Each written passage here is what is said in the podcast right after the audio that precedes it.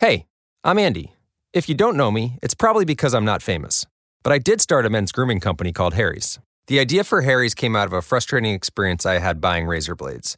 Most brands were overpriced, overdesigned, and out of touch. At Harry's, our approach is simple. Here's our secret we make sharp, durable blades and sell them at honest prices for as low as $2 each. We care about quality so much that we do some crazy things, like buy a world class German blade factory. Obsessing over every detail means we're confident in offering a 100% quality guarantee. Millions of guys have already made the switch to Harry's, so thank you if you're one of them. And if you're not, we hope you give us a try with this special offer.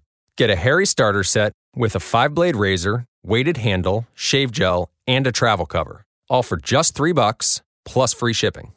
Just go to harrys.com and enter 5000 at checkout. That's harrys.com, code 5000. Enjoy!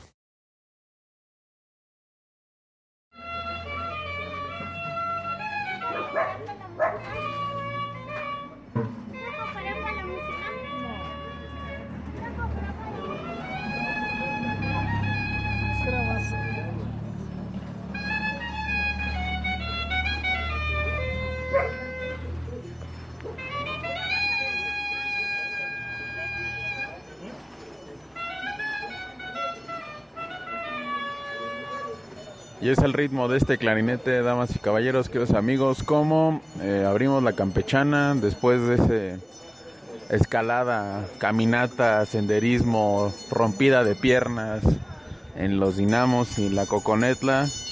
Hay quien quiera nueces. Hay ahí también. Hay buñuelos, joven, hay buñuelos también, ¿por qué no? Caramelo. Y zapatele, Tristán. Eh, eh, te veo, te veo. Y pues vimos abrir esta campechana, amigos, con un, un tema importante, 3 y 4 de, de mayo, ¿no? El Domination Fest, un festival de metal que la neta dio mucho de qué hablar.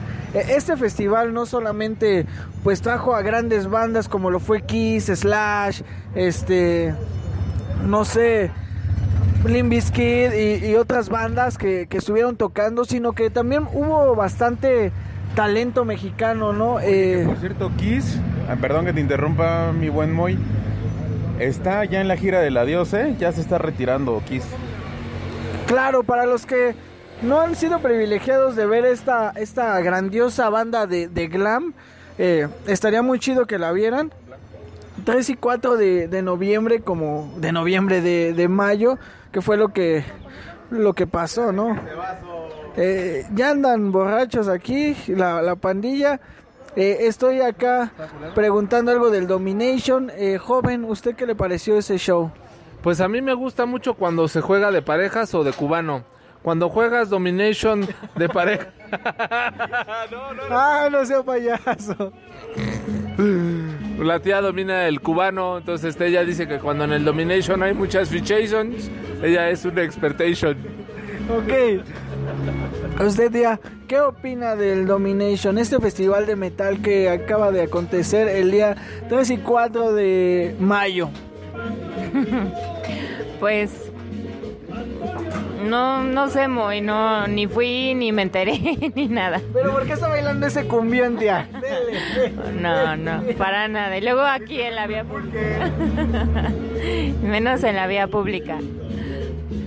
Bueno, en el Domination yo solamente lo que pude ver un poquito es que anduvo por ahí dándose el rol este Fred Durst. Entonces yo me imagino que iba a tocar Limp Bizkit.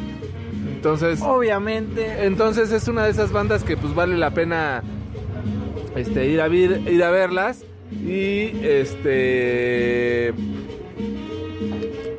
realmente no conozco mucho del cartel, solamente leí en muchas reseñas que toda la banda Fifi, este, Derechaira y todo eso andaban dándole con todo, todos los amantes de Zoé, Tritón y Outlet al festival, porque como esa música del infierno iba a llegar a tocar en ese pueblo llamado Pueblo Paleta. Ah, no. Perdón. Al Autódromo Hermanos Rodríguez.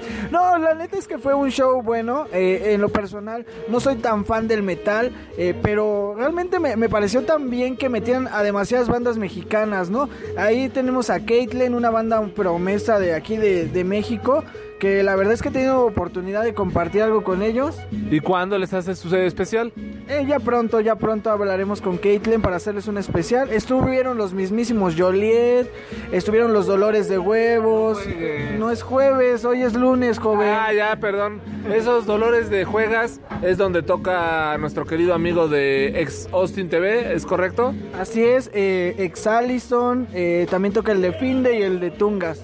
Así es, y este querido amigo pues hace los mejores tatuajes de la Ciudad de México con un excelente precio, no como otros que tantito se dan a la fama por un arquito que hacen y ya quieren cobrar una lanototota, pero bueno, ese es otro tema. Bueno, ese es otro tema y estamos platicando del Domination. Aquí este joven ya anda medio alcohólico.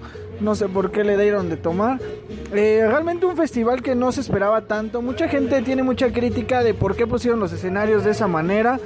Eh, si se dan cuenta, muchos, muchos shows que hacen en diferentes países así están. Y yo creo que adoptaron esa, esa línea, ¿no? De poner los ambos escenarios de esa manera. Este, platícame, Moisés, porque yo no salgo de los 40 principales y de Radio Exa, la fiesta de la radio ahí en el Azteca. Entonces, platícame cómo son los festivales en Europa y en otros países y cómo fue que lo adoptaron ahí en el Domination. Platícanos. La cuestión es de que en, en esta ocasión los escenarios estuvieron juntos, eh, donde sale el sonido para el bueno para el mismo lado. O sea, no sé realmente, no soy ingeniero en audio, sonido ni en producción de ese Pero tipo. de crítico, entonces pues No, o sea, eh, estoy criticando eso, pero para bien. Yo creo que hay veces que tú quieres ver ambas bandas, Ajá. pero estás en un escenario y te cuesta caminarle al otro, algo que hace el Vive Latino, ¿no? Que estás en el escenario verde, bueno, ya ahorita ya se llaman escenario Tecate o Doritos y Indio, todo. Doritos, Palmolive, Ajá, ya. Durex y Troyan, todos esos, ¿no? No sé qué sea eso, pero bueno, está bien. Pero este ya ya están así armando los escenarios de ese tipo y qué chido que lo hicieron de esta manera. Lo he visto en el Vans World Per Tour, en el Coachella también sacan los escenarios así. ¿Cuántos Coachella has ido? A todos. Ah, no, muy bien, me respetas, qué bárbaro. ¿Qué está pasando aquí, joven? Estamos hablando del Domination, el festival que estuvo su mejor amigo. Muy bien, me parece perfecto. El, el- eh, su mejor amigo es el experto en el punto G masculino. Ah, caray. ¿No te sabes esa historia de que él patentó el punto G masculino? No. Platícasela, amigo Tristán. No, pues se le veía ahí muy enroscado con, con cierto este compañero locutor, no locutor, que adquirió experiencia en el micro. Y pues, se le veía muy encariñado ahí, pero por respeto a la audiencia no vamos a seguir dando detalles. Lo único que sabemos es que es un es un fiel seguidor y defensor del presidente de todos ustedes y que aún y cuando mete las cuatro lo sigue defendiendo. Y pues qué les digo, eso es, eso es tema de otro, conte- de otro contexto. Y sin embargo, este, pues sí, ahí está la, la reseña y los comentarios de, del Domination Fest. Así es, Tristan. Esperamos que, así como se hizo este tipo de festival del Domination Fest, se hagan otros festivales de, de esa magnitud. En esta ocasión le tocó a las bandas de metal, varias bandas como Kiss, como Slash, Alice Cooper. No sé, Limp Bizkit y entre otras bandas, ¿no? Eh, Estuvieron, como les comentaba, bandas mixas como, no sé, este, Dolores de Huevos, Joliet, este, Caitlyn, Cerberus, que también fue la banda que le abrió a Metallica. Entonces, pues ya estamos hablando de que pues también hay talento mexicano, ¿no? Es correcto y pues creo que en esencia siempre hay que apoyar lo que sale de casa, ya después sin menospreciar y también echarle un ojo a todo el material y todo lo que las bandas extranjeras pues vienen, lucen y presentan eh, tanto material nuevo como como pues ya el añejo y que pues, día tras día y que a lo largo de todas sus trayectorias pues nos deleitan con ese amplio repertorio. Así es, Tristan, pero ya que hablamos del Domination, pasemos a otro tema, ¿no? ¿De qué vamos a hablar en esta ocasión aquí en esta campechana? Pues de que no entiendo por qué hablas de metal y tienes música cumbianchera de fondo, mano. Eh, yo no sé, yo no soy el bueno aquí en esta cabina, Borracho pero buen muchacho. Pero entonces, este... como siempre. Algo que tengan que decir en la defensa de este engendro. No, pues que yo soy su abogada o qué. Yo digo que aquí en la cabina que nos invitaron tienen esta música y pues lo que el cliente pida, ¿no? Hombre, pues ustedes, pues la cabina es de todos.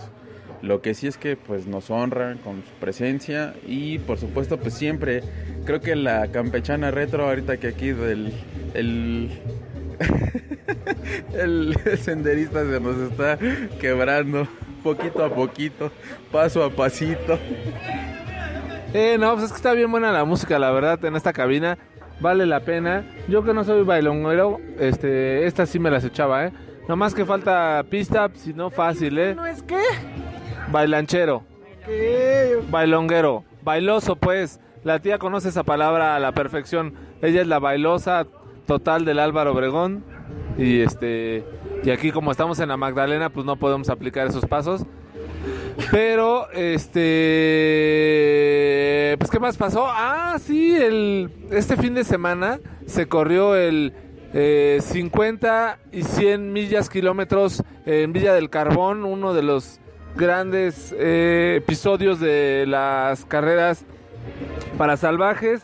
Por allá estuvieron grandísimos amigos, Carlos Enrique, el buen Matus, eh, y bueno, en breve les daremos resultados de esta carrera. También eh, yo ya me había espantado por los resultados, pero brevemente comentándoles que apenas se jugaron los partidos de ida con de las semifinales de la UEFA Champions League a falta de la NFL que todo mundo extraña, salvo Carolina García Navarro que se pone en modo uraña. Mande. De hecho, hay un enlace ahí especial desde el estado, el estadio de No Camp. Estábamos ahí, nos dimos una vueltita por la playa de Girona y subimos al No Camp. Entonces eh, esperen la reseña de rapidito, pero bueno, subimos. Hostia, no, pues mejor no digo nada y nos esperamos ese enlace. ¿Usted qué, don Néstor Rudo? San- Sancho, Sánchez. No sé, yo creo que le marcaré más tarde. ¿A quién? Pues a quien se le tenga que marcar. Siempre tan puntual y exacto con sus respuestas, pero nosotros continuamos en esta campechana. Pues de fondo con Bianchero, la cabina se mudó cerca de en la Magdalena Contreras, que estamos a un paso de la, de la- Ah, sí, Ma- Magdalena Atliclic Contreras, que está a un paso de Se muere Thanos.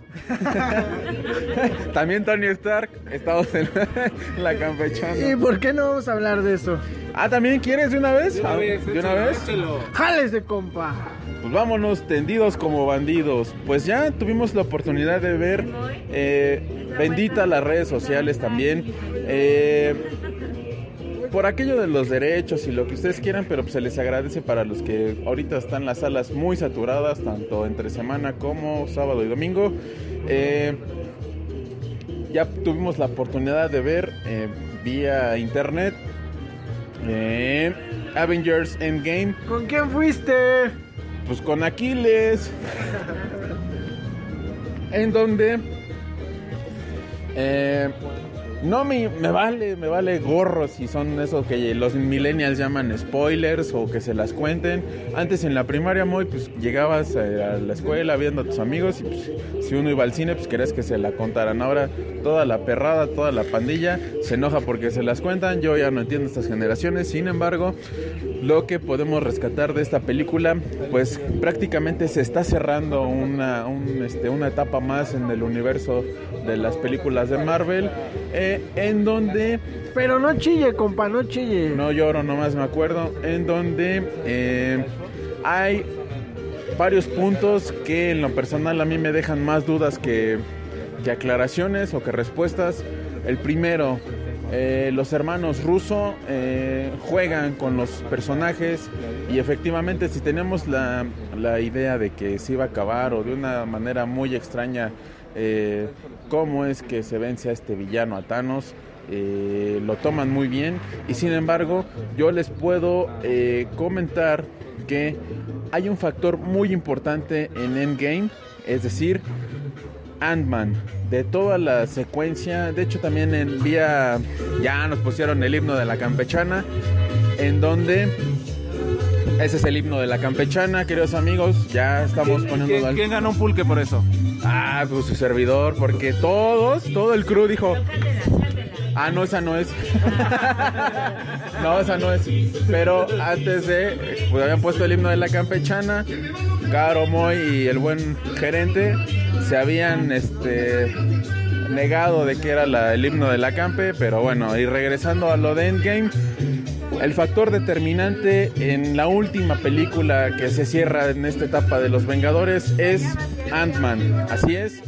Eh, también otro punto que lo que queremos eh, retomar y destacar y poner sobre la mesa esa, ese conflicto o esas, esas cuestiones en donde se meten con que tiene que ver Ant-Man con el reino cuántico y los viajes en, en y a través del tiempo. Entonces esa es la puerta o es la clave para eh, poder eh, apreciar e interpretar y ver cómo es eh, que los Vengadores pues se avientan el toro para resolver el conflicto de tanto Thanos como la gema, las gemas del tiempo y algo mucho que también se desarrolla a lo largo de toda la cinta que dura tres horas es los pasajes que se citan en, en los cómics. Entonces, si tienen referencia, hay muchas cosas que quizá la gente no, no especializada en cómics o en leer este tipo de, de historias o de historietas, eh, se preguntarán por qué, ejemplo, por qué eh, el Capitán América alza el martillo de Thor o por qué en una escena el Capitán América eh, cita la palabra Hydra o Hydra o eh, al final el por qué el Cap se vuelve viejito. Entonces, también las cuestiones de que dejan abierta la puerta en varias cuestiones. Eh, no hay escena postcrédito, sin embargo, hay un sonido muy peculiar que nos hace recordar a la primer cinta de Iron Man. Entonces, ya tiene una hija, eh, por lo que nos da a pensar una de varias teorías es que eh, Morgan, la eh, sucesora del, del legado Stark, pues siga los pasos de su padre y tan así que se esté construyendo una nueva armadura. Entonces, son muchas cuestiones. Entonces, no todos los Vengadores fallecen. Sin embargo, pues la historia al parecer se cierra o se completa de cierta forma, pero pues en el universo cinematográfico de los superhéroes, en el caso de Marvel, pues yo creo que no hay que dar nada por definido. Pero bueno, aquí en lo que los muchachos este continúan, ¿qué pasó, señor? Oiga, joven, es que me acaban de decir que tengo que hacer la chambacú.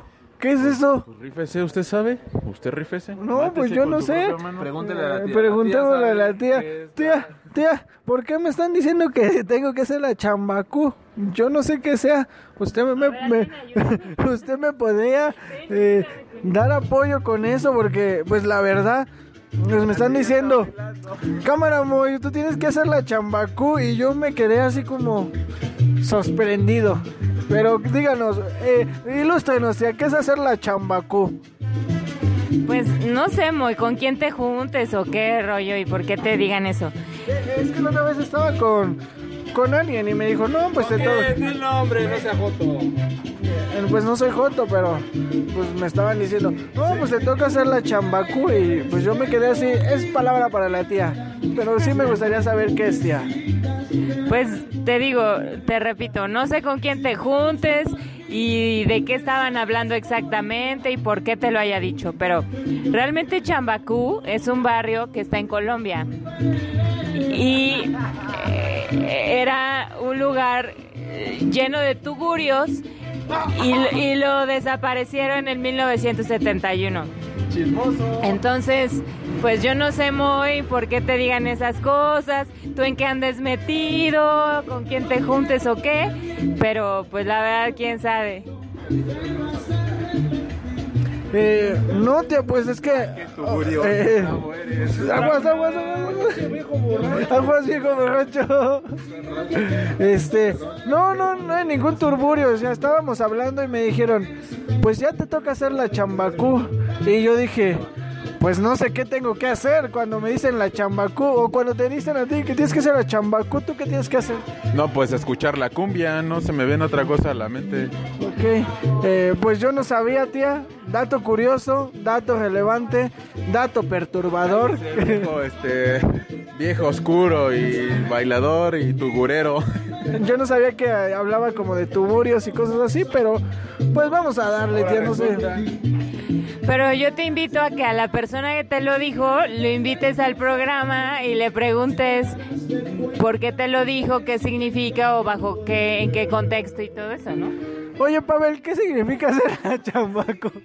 Pues mira, lo que significa es eh, utilizar las palabras, expresiones, movimientos y sentimientos apropiados para hacer sentir una dama en conexión contigo. Eso es hacer la chambacú. Ah, ok. Entonces, Pero a ver, por favor, explícanos el origen de esta palabra, de dónde viene, por qué la usamos hasta nuestros días. Mira, como bien dices, eh, viene de Colombia. Esta es una canción de salsa que se llama Chambacú y un pedacito. ahorita enseguida se la cambio, pero se la canto, perdón. Pero esta canción es muy representativa porque eh, pues habla de este barrio complicado ahí va.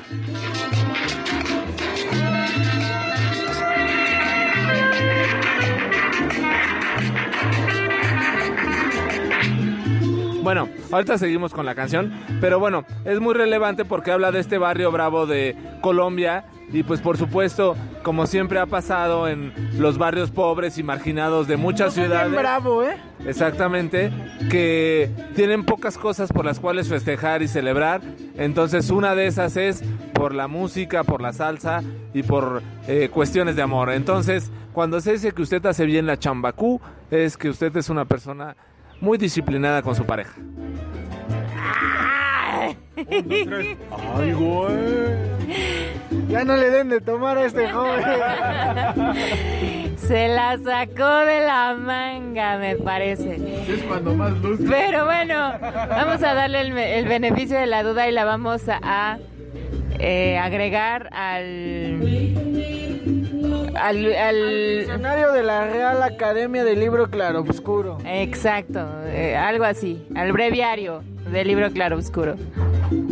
Mira, el- con la persona con la que se le enseñé quedó muy satisfecho y al día de hoy la sigue usando con el mismo significado que se le expliqué al licenciado Chambacuitas. ¿Quién es ese vato? Chambacuito. Chambacuito. Saludos a mi amigo el Tugurus Blancas, donde quiera que esté. Un fuerte abrazo. No, bueno. Ok, ¿qué más hay aquí para compartir con nuestros amigos? Retomando el tema de la Champions, del partido que sí podemos hablar es el del Tottenham contra el PSV y esta maquinaria de fútbol de los holandeses que con puro jugador de 23 años o menor eh, fueron a pantarse en Londres y darle un repasón al Tottenham. Fue el Ajax, ¿Yo qué dije? este, PCB. ¿Y cómo es? ¿Y cómo era? Pero son del mismo país, ¿no? Perdóname, sí, el Ajax. eh, Intratable. intratable, unos jugadorazos. Y eh, la verdad es que dieron un espectáculo muy digno en Londres. El Tottenham, aunque no traía a Harry Kane, eh, pues bueno, realmente no pudo hacer mucho por su causa. Y ahora se, se ve muy complicado que en Ámsterdam puedan eh, conseguir algún eh, algo en su beneficio. Y por el otro lado, pues el partido de Barcelona-Liverpool pues ya está resuelto, pero bueno, de todos modos hay enlace y de todos modos hay algo que platicar. Por otro lado, el Toluca, el Toluca de la Liga MX, ¿cómo va?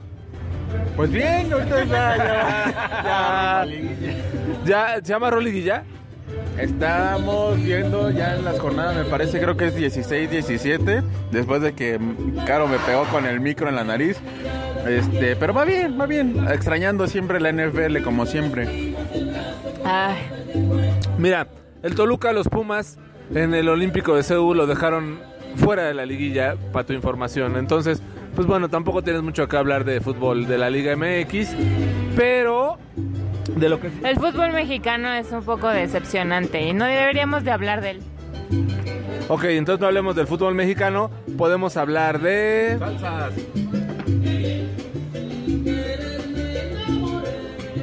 ¿Qué? ¿Salsas? ¿Cuáles salsas? A ver, agárrame. Bueno, lo de las salsas, nada. A ver, aquí tenemos al, al gurú del box. Ah, sí, no. ¿Algo está mal? ¿Algo, no? ¿Podemos seguir? Pues algo muy relevante y que deja millones de, de dólares la pelea, ¿no? Del Canelo. Eh, algo que impacta mucho tanto en, en el país porque es, es donde todo, todo México se une, ¿no? Simplemente a ver la televisión, entonces... ¡Ay! ¡Ay! ¿Qué está pasando, joven? Es, esa canción va dedicada a todos los muchachos que se dedican a trabajar en una empresa de crédito suizo, a todos los jóvenes que viven en la Gustavo Amadero, De las Islas Caimán. a nuestro amigo Alan por el mundo y a todos aquellos que no hacen bien la chambacú, ahí les va. ¡Ay! Joven, ¿cómo está?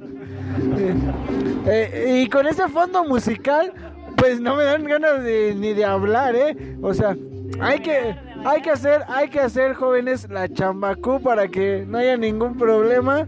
Así como lo dijo el patrón, que ya anda tomado, pero pues así es. Tú de cuando acá le dices patrón y respetuoso. Ah, siempre, pero... ¡Ay! Hoy, hoy, Tristán, hoy nomás ese cumbión, dice.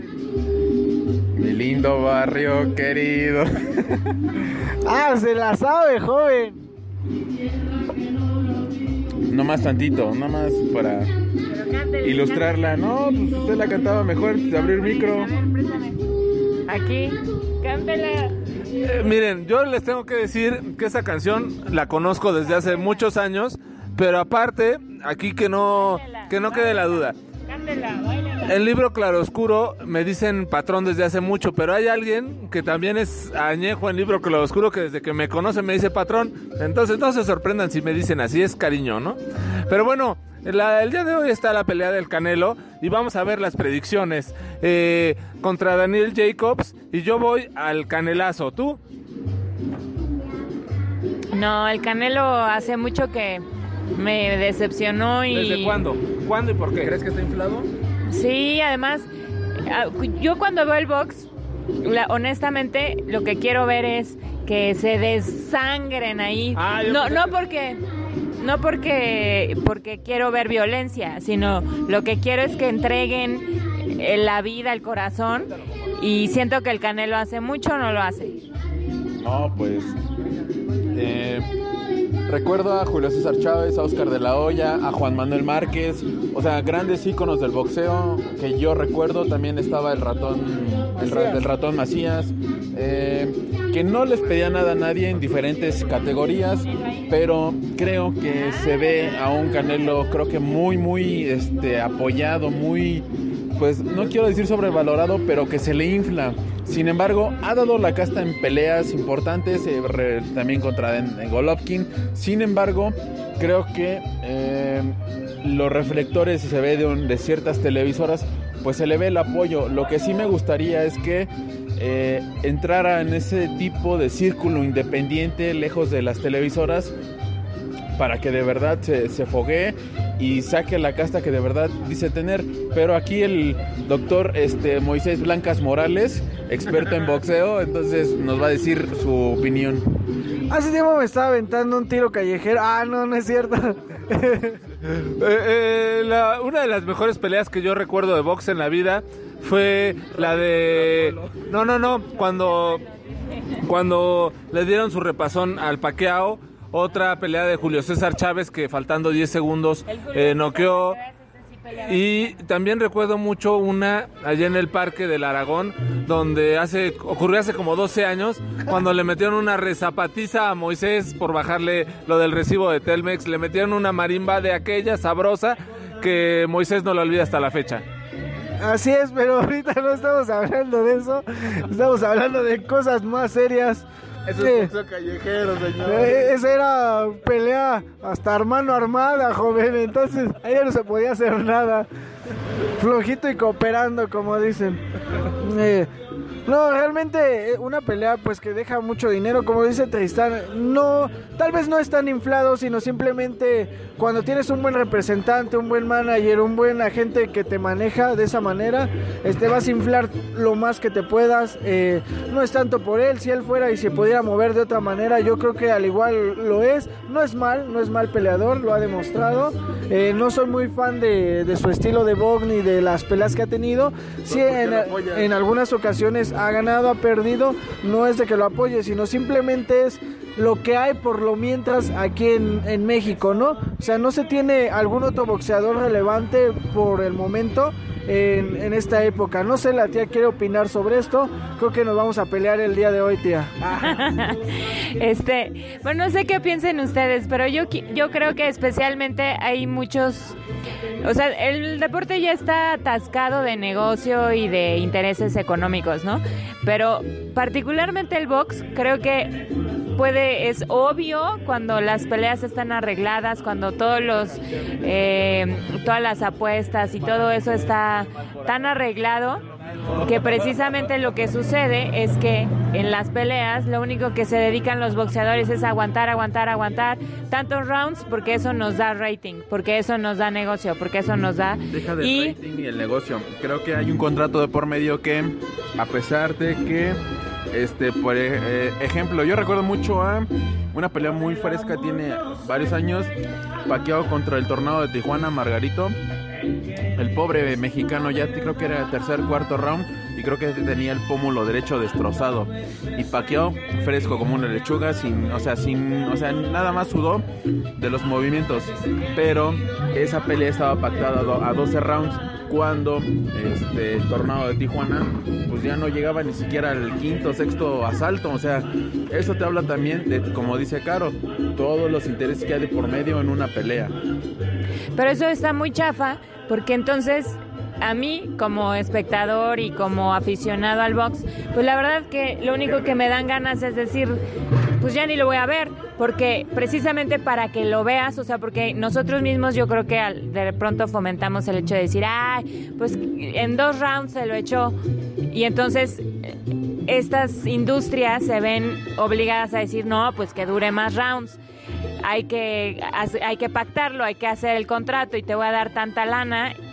Pero pues al final termina siendo un show también pésimo porque ves a tus, a tus favoritos ceder ante esta situación y no a su pasión, que en este caso es el box, ¿no? Pero algo, algo que sí es relevante, tía, y no es por tomar así como mal su comentario, o sea, el box implica un riesgo y muy grande, ¿no? Algo, algo que hemos visto en box hace, no sé, me parece que fue en el 2013, ¿no? Cuando el travieso estaba peleando con José Carmona, un colombiano. Eh, estaban casi en el doceavo asalto, entonces eh, el travieso pues llega, pega pues, demasiado fuerte, eh, ya traía prácticamente un derrame en el cerebro, lo dejó mal, o sea, y estás hablando que el travieso acaba de perder eh, una pelea con... Ay, no recuerdo, pero igual era mexicano como de Estados Unidos, no recuerdo cómo era el vato, eh, cómo se llamaba, pero realmente, o sea, regresas, regresas con toda esa actitud y llegas noqueas a una persona de esa manera que ya, o sea, los 22, 24 años que tenía este José, dejarlo fuera de, estos cuadriláteros, pues ya es algo que también implica un riesgo, ¿no? O sea, Canelo y, y ahorita la pelea que va a tener, o sea, no es nada fácil, o sea, sí, como dices, ¿no? Tiene el riesgo de de tener eso, ¿no? De que ya la, la televisora lo tenga muy vendido y no sé qué. Y Jacobs, pues al igual. Eh, esto que se, se pierde o se gane, no sé, este, pues realmente ustedes, ustedes determinaron el resultado de esta pelea, eh, pero pues sí implica un riesgo, ¿no? Siempre implica un riesgo, un mal golpe, algo así, y pues quiera o no, por eso también se ganan esos milloncitos de, de dólares. No, yo estoy de acuerdo que implica un riesgo. Todo deporte implica un riesgo y el box en especial o cualquiera que sea de, de arte marcial, de pelea o lo que sea, mucho más.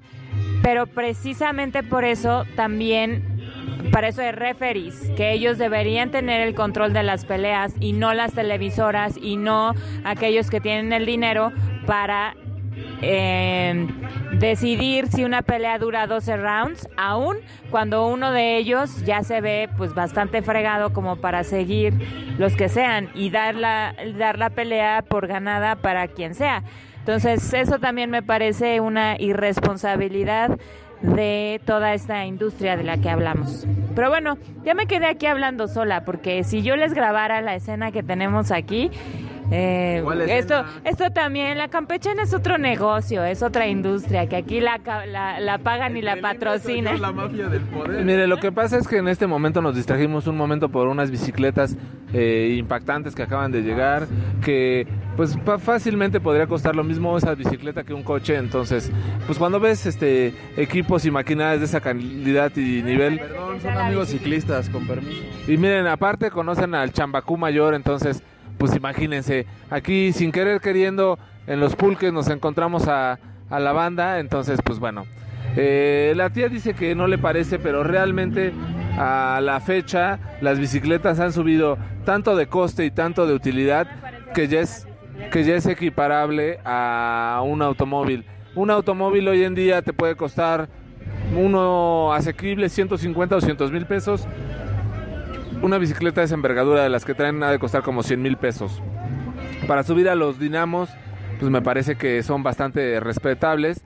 Pero bueno, la tía tiene otra percepción, ella piensa que lo que vemos son a los jinetes y no a las jacas de acero. ¿Es correcto? No, yo no dije nada de eso. Pero sí, creo que ya hoy en día todo, o sea, una bicicleta, hasta un par de tenis que son adecuados para eh, cierto tipo de subidas, en fin este, toda la tecnología aplicada y, no solo tecnología, sino elementos de estatus y pues principalmente creo ya hacen de todas estas cosas que son para trasladarse un lujo verdaderamente. Sí, ya la verdad es que se tiene que invertir bastante dinero para tener un medio de transporte, ya sea eléctrico, ya sea eh, mecánico. Eh, ya es bastante elevado el costo, pero eh, pues bueno, es un poco de la movilidad y es tan necesaria en una ciudad tan grande como la Ciudad de México. Entonces, pues bueno, es un poco el precio que hay que pagar en esta vida. Y me, me, me, me recuerdo eh, hace rato íbamos bajando un poco un sendero ahí por eh, los dinamos. Eh, iba platicando con Moisés y hay una parte en los dinamos que sí recuerda al viejo México, ¿no? Donde los caminos eran de tierra, unos puentecitos que atravesaban un río. Y me dan ganas un poco de llorar porque a lo que hemos llegado, ¿no? Estábamos allá arriba en la Coconetla y también contemplábamos los árboles y todo eso y decíamos, ¿por qué la civilización, por qué en la Ciudad de México hemos devastado tanto eh, el medio ambiente que pues ya no tenemos prácticamente árboles. El único río que nos queda es este de acá y el único lugar con pinos de este tipo nos queda acá. Entonces ese tipo de cosas se van extrañando y entre ellas también el tener callecitas tranquilas, empedradas de tierra, donde puedan pasar lugares tranquilos y hoy en día todo es acelerado. También hace tiempo un amigo me decía que por qué la gente si vive en un pueblito, por qué no son como los pueblitos de Europa. Es un amigo que ha viajado mucho por el mundo, 5TR, todo eso ya sabe, ¿no? Y es de esas personas que ha viajado tanto que no te permite hablar de esos lugares, porque solamente ese amigo puede hablar, porque solamente él ha recorrido todo el mundo. Pero decía, ¿por qué los pueblitos allá en Italia son tan lindos y aquí en México los pueblitos se aferran a la modernidad, a querer tener vías rápidas, a que tener, querer tener lujos y cosas así? Entonces, eh, yo voy a esa parte, o sea, porque quizá en México se nos vende mucho la idea de un estatus, esa idea que en los países de Oriente no existe, en la moda no existe en los países de Oriente. Realmente tienen una capacidad y una posibilidad de conservar sus tradiciones y sentirse orgulloso de eso, algo que en México desafortunadamente no pasa así. Eh, ¿Tú cómo ves ese pensamiento de mi amigo Carolina? A ver, primero le voy a dar la palabra a Moy, que la, anda está, la está pidiendo con entusiasmo. ¿La palabra? Oremos. no, no, no. Oh, eh, eso que dijo eh, acá el patrón, eh, referente a, toda la cuestión de, pues de que ya nos estamos acabando todo, ¿no? O sea, realmente por mucho que le queramos dar, este, a las nuevas tecnologías, no sé, a la eólica, a todas las celdas solares y toda la cuestión eso, eh, realmente la Ciudad de México es uno de los lugares más inseguros también, eh, está bien sobrepoblado, ya ah, si antes te hacías una hora en tu camino, pues ya estás perdiendo más de dos o tres horas en tu transporte, ¿no? Algo que yo creo que está afectando más es eso, ¿no? La cuestión de la sobrepoblación que tenemos. Eh, anteriormente, pues ya las parejas eh, tenían uno, dos hijos, tres hijos, eh, y la cuestión es de que, pues ya ahorita, ya desde, desde muy temprana edad empiezan con esa cuestión. Yo creo que es más de, como siempre lo he dicho, de conciencia y educación. Eh, todo esto y hablando más así como como lo que dice Pavel de, de la cuestión de los pueblos y es y eso que ya se modernizan. Sí es cierto no hace mucho tiempo estuve visitando algunos pueblillos y realmente ya le pegan más a la modernización ya su fuerte ya no es tanto la artesanía o algo así sino ya más que nada vas a un pueblo y ya lo que vas es ir a, a la fiesta a tomar y, y pues ya se pierden esas costumbres, ¿no? O sea, e- esas bonitas costumbres de, ir a un pueblo y disfrutar de las tradiciones que tenían, sino ya nada más es llegar a, a simplemente a los bares, a la fiesta y simplemente como mucha gente lo hace, ¿no? Subir fotos de dónde está y, y pues dar ese como estatus, ¿no? Que se siente eh, ir a viajar a, a otro estado, a otro lugar, a otro país. Pero pues la cuestión no es esa, yo creo que es más conocer la cultura de, del pueblo, del estado, del país que, que visite, ¿no? Pero aquí mi tía es la que va a estar hablando más referente a esto de una manera internacional. Ah, sí. Pues a ver, eh, retomando un poco los comentarios de aquí, el patrón de todos ellos y de Moy, Pero ahora va a defender el punto de mi amigo la patrona.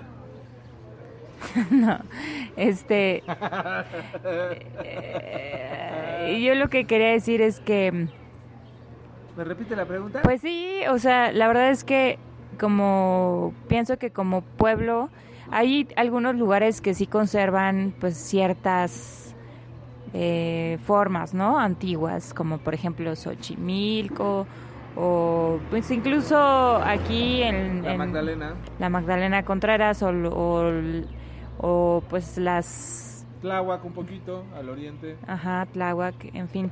Pero en general, pues sí, o sea, ya no somos una... Más bien ya somos... Estamos consumiendo los cerros. Cada vez más que subes a un cerro, este, pues ves em, casas construidas, improvisadas, porque es la realidad. Este, y, y yo creo que el comentario de tu amigo en que, que, por ejemplo, a veces en pueblitos de Italia o en otros lugares, este, mantienen una forma, mantienen un, pues es como uniforme, ¿no? Y como que es un acuerdo que a lo mejor no, no está, o sea, tú no lo conoces, no está escrito en ningún lado, pero en el momento en que tú visitas la ciudad o el pueblo, puedes ver cómo la gente lo respeta. Y desafortunadamente aquí hemos, hemos dejado de hacer eso. Y mucho es cultura, otro, otro tanto es, pues sí, las autoridades que gobiernan nuestro país desde hace mucho tiempo, pero finalmente creo que se trata de lo que cada uno puede y quiere aportar, porque esa es la realidad. Una de las cosas también que vemos en todos lados es estos lugares que aún se mantienen tipo reserva, como los dínamos, como los parques nacionales, también están muy llenos de basura y eso no lo hace, o sea, esos son todos los visitantes que se tienen y que no son conscientes de que están yendo a un lugar, ¿no? ¿No a mí o a no a otra persona? Entonces, bueno, pues ese es el problema, ¿no? Pienso. O sea, que tú, igual que mi amigo, has viajado a Italia, Cinque Terre y todos esos pueblitos, entonces por eso te apoyas esa emoción. Pero bueno, eh, no, yo no he ido a ningún lugar. ni a la Magdalena, A la Magdalena sí. ¿cuáles son tus terrenos que dominas? Pues no, ninguno. Ay, perdón. ninguno domino, este, pero últimamente he podido conocer la ciudad y, y sus cerros en senderismo y creo que eso me ha gustado mucho. Y pues la verdad es que es relevante eso, ¿no? Muchas veces pensamos que es cuidar un poco... Eh, eh, las cuestiones de reciclaje, las cuestiones de consumismo y todo eso, pero también es súper relevante eh, los cerros, por supuesto. Eh, la deforestación en los cerros creo que se vuelve vital porque los cerros captan agua, los cerros filtran agua, los cerros tienen naturaleza, los cerros tienen vida animal. Entonces, eh, mucha gente no le da esa relevancia a un cerro y piensa que un cerro pues, es un estorbo. Inclusive ahora para el aeropuerto de Santa Lucía piensan que un cerro es un estorbo para hacer una pista, pero no, realmente un cerro es una formación de la tierra que tiene un propósito y un fin. Eh, eh detener el aire, eh, retener agua y crear un poco de vida. Entonces, pues también hay que darle mucha relevancia a los cerros, como dice la patrona aquí, que en este año ya es experta en senderismo, pero bueno, mucha gente que desde más tiempo antes se dedica a eso. Entonces, se están burlando de la patrona, no sé por qué, pero bueno, entonces no es tan patrona porque se burlan de ella. Pues yo, es que yo no soy patrona de nadie, tú eres el patrón de todos ellos también de una de mi amigo de que te digo que viajó a Italia, Cinqueterre, también desde la universidad me dice patrón, pero bueno, ¿qué sigue acá ahora, Tristan? Antes que se enoje la patrona. Nada, este, pues con la sorpresa y la novedad de que ahorita que pues estábamos acá transmitiendo desde desde los este en la Magdalena Contreras, pues nos, nos topamos con unos amigos ciclistas en donde pues también se hicieron la escalada hasta el cuarto Dinamo en bici de montaña. Saludos a Claudia Salas y compañía, en donde pues se nota ¿no? el, el, punch, la fuerza y que se tiene en las piernas. Yo no sé ya para quién trabajo, si para Caro, para el gerente o para Moy o para este canino color negro que, que nos visita, que le abrieron la puerta de la cabina. Pero bueno, o pues, o si ya me voy a dedicar a tomar tonalla. Entonces yo ya no sé, pero bueno. Pero sí, este, como siempre, este, sí. Como siempre, este, el, señor, el señor, este, Valdivia de la Magdalena nos pasó a saludar como siempre, pues ya sabes. Familia hay en todos lados, ¿no? Cabe aclarar que este tío no lo conozco, entonces no es nada mío.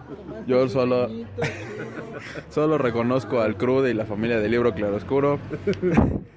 Cuando le dijiste la patrona me acordé de las luchas gringas que les ponen así los apodos. y al patrón. Entonces es la patrona.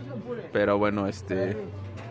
Eh, no sé para quién trabajo, pero siempre es un gusto armar la... Nunca sabe para quién trabaja. Es correcto, pero pues el show debe continuar, bien lo decía Queen, ¿no? The show, the show must go on, es decir, el, show debe seguir y debe continuar.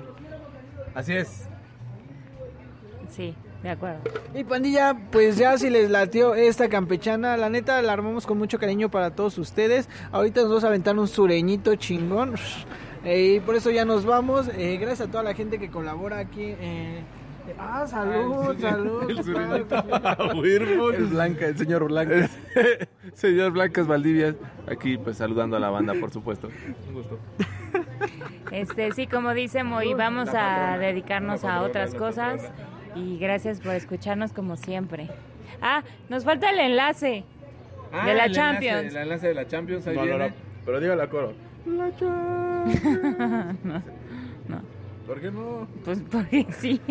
bueno, falta el enlace. Moisés. ok. Salud, salud. Salud, mi chori. ¿Cómo se llama? Pero bueno. ¿Cerramos o esperamos el enlace? Ahí va el enlace, lo mandamos y nos despedimos con eso. Sale pues. Hola amigos, ¿cómo están? Estamos transmitiendo en vivo la semifinal Barça-Liverpool y es el minuto 79 y van 2-0. Cuéntanos qué ves en el partido. Este, ya me dio medio sueño porque como que Liverpool anda sin echarle muchas ganas y el Barça pues también como que anda muy conservador, ¿no? Como que no le han echado tantas ganas. Veo un partido muy controlado de ambos lados y siento que Liverpool pues nada más si no hace algo Salah no, no le veo realmente mucho. Y el Barça pues ha tenido un poco de suerte también. Juega bien, pero no, no lo he visto demasiado arrasado. Bueno, eso porque aquí tienes a alguien que te está enseñando de fútbol. Pero cuéntame, ¿qué piensas de los goles del Barça?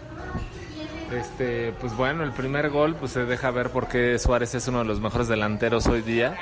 La definición en el aire, cacheteando la pelota, moviéndola, algo que unos minutos después tuvo un delantero de Liverpool y no pudo definirlo y era más sencilla su definición.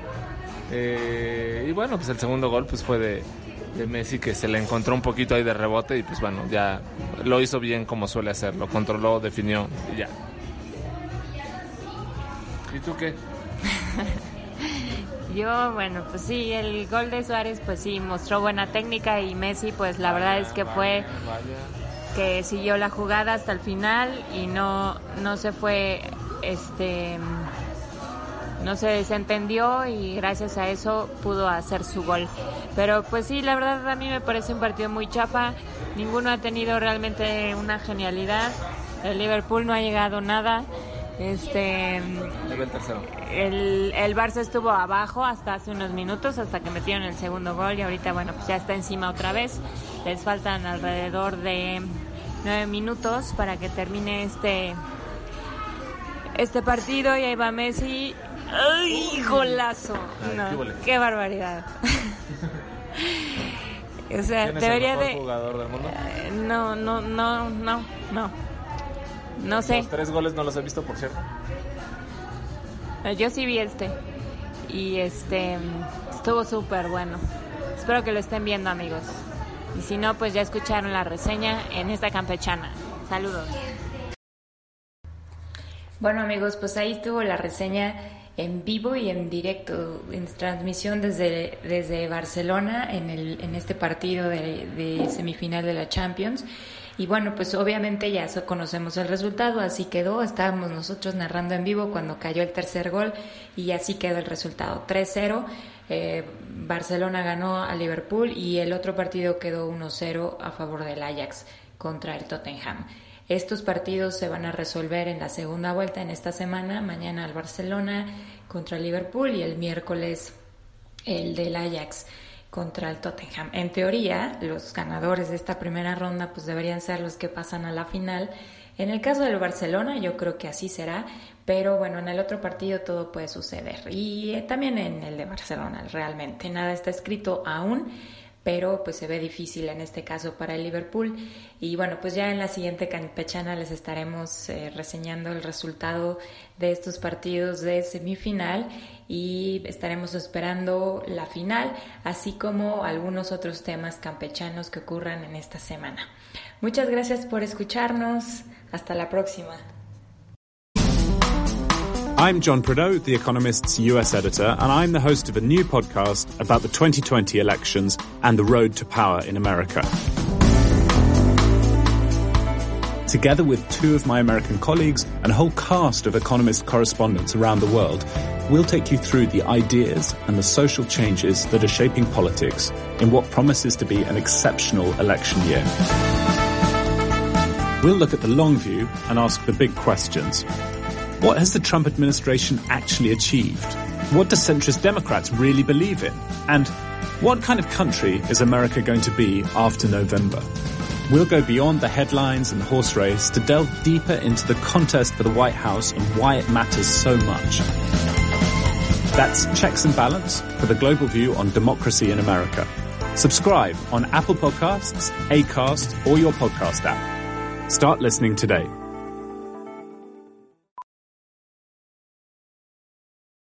Hey, I'm Andy. If you don't know me, it's probably because I'm not famous. But I did start a men's grooming company called Harry's. The idea for Harry's came out of a frustrating experience I had buying razor blades. Most brands were overpriced, overdesigned, and out of touch. At Harry's, our approach is simple. Here's our secret we make sharp, durable blades and sell them at honest prices for as low as $2 each. We care about quality so much that we do some crazy things, like buy a world class German blade factory. Obsessing over every detail means we're confident in offering a 100% quality guarantee. Millions of guys have already made the switch to Harry's, so thank you if you're one of them. And if you're not, we hope you give us a try with this special offer.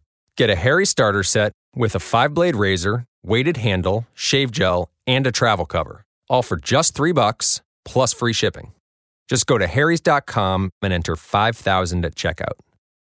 That's harrys.com, code 5000. Enjoy!